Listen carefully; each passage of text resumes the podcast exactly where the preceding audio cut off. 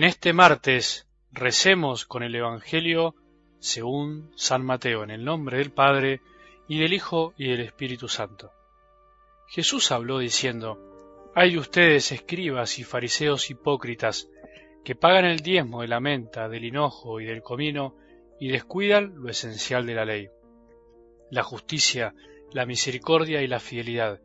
Hay que practicar esto, sin descuidar aquello guías ciegos que filtran el mosquito y se tragan el camello.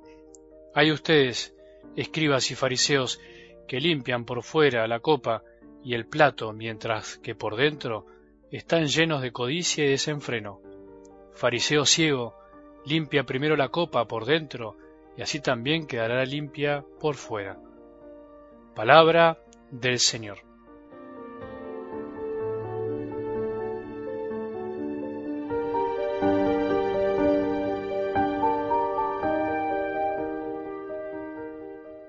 Por más que Jesús se haya encargado durante toda su vida de mostrar y enseñar que Dios es Padre y además es misericordiosamente justo, no todos lo entendieron, ni antes, ni ahora, y no siempre lo entenderán. Me refiero a que detrás de la pregunta a esa persona que se le acercó, preguntando si era verdad que son pocos los que se salvan, evidentemente había un prejuicio, una mala comprensión de la fe, ya sea por lo que había recibido por tradición de Israel o por lo que escuchaba que decían que decía Jesús. Sin embargo, Jesús no le respondió ni que sí ni que no, sino que lo invitó a pensar y a plantearse las cosas en serio, en profundidad, como siempre. La clave de la respuesta está en el final del Evangelio. Hay algunos que son los últimos y serán los primeros, y hay otros que son los primeros y serán los últimos. ¿Por qué le habrá contestado eso? ¿Habrá sido porque esta persona se creía que estaba en el grupo de los salvados? ¿O sería porque tenía una imagen de un Dios muy exigente y poco misericordioso? Si Jesús le contestó eso, podríamos conjeturar que algo especial le quería decir a él y a otros tantos, a nosotros también. Muchas veces la religiosidad, los hombres y mujeres religiosos son los que más peligro tienen de creerse los primeros y olvidarse de que Dios Padre quiere que todos los hombres se salven y lleguen al conocimiento de la verdad. De otro modo, no podría ser Padre, no podría ser el Dios que vino a mostrar y predicar Jesús.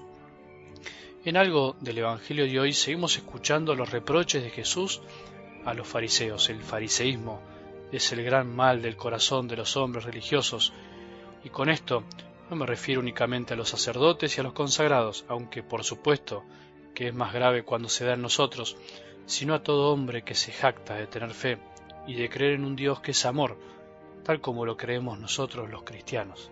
Hoy te propongo que pensemos en el por qué muchas veces hacemos ciertas cosas, por qué nos mentimos y mentimos a los demás, o si querés, podemos decirlo de otra manera. Nos falta verdad o nos alejamos de la verdad que nos libera, cuando desde un pensamiento engañoso generamos palabras o frases falsas y actuamos muchas veces hipócritamente, incluso sin darnos cuenta, o bien al revés, una acción que realizamos que está carente de verdad, nos lleva a tener que justificarla con palabras falsas que hace que terminemos engañándonos y justificándonos a nosotros mismos. ¿Cuántas veces hacemos esto? Vuelvo a decirte y vuelvo a decirme, Jesús rechaza la mentira no sólo porque quiere la verdad, así en abstracto, sino porque Él es la verdad y la verdad nos hace libre y la mentira nos hace mal, nos esclaviza. El ser veraces nos ayuda a dejar de esclavizarnos por la hipocresía.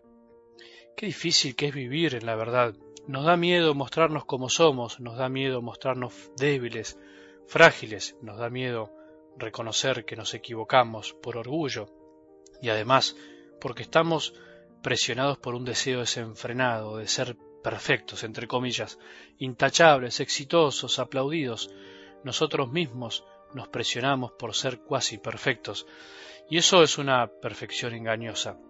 Y a esto debemos sumarle que el mundo aplaude al supuestamente exitoso y se ríe del mal llamado fracasado. Entonces vivimos más presionados todavía.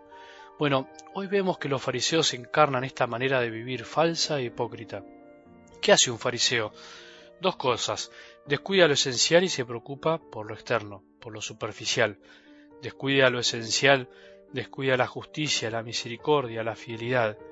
Busca filtrar el mosquito que está en lo accesorio y se traga el camello de lo esencial.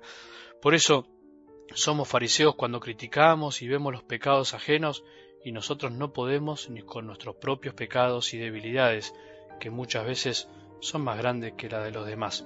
También somos fariseos cuando estamos preocupados y criticamos por cómo se hace esto o aquello, acá o allá pensando que nuestra forma es la mejor y no amamos en lo concreto, como cuando vemos a un pobre y no tenemos caridad. Dice Jesús que hay que practicar esto sin descuidar aquello, lo accesorio y los detalles.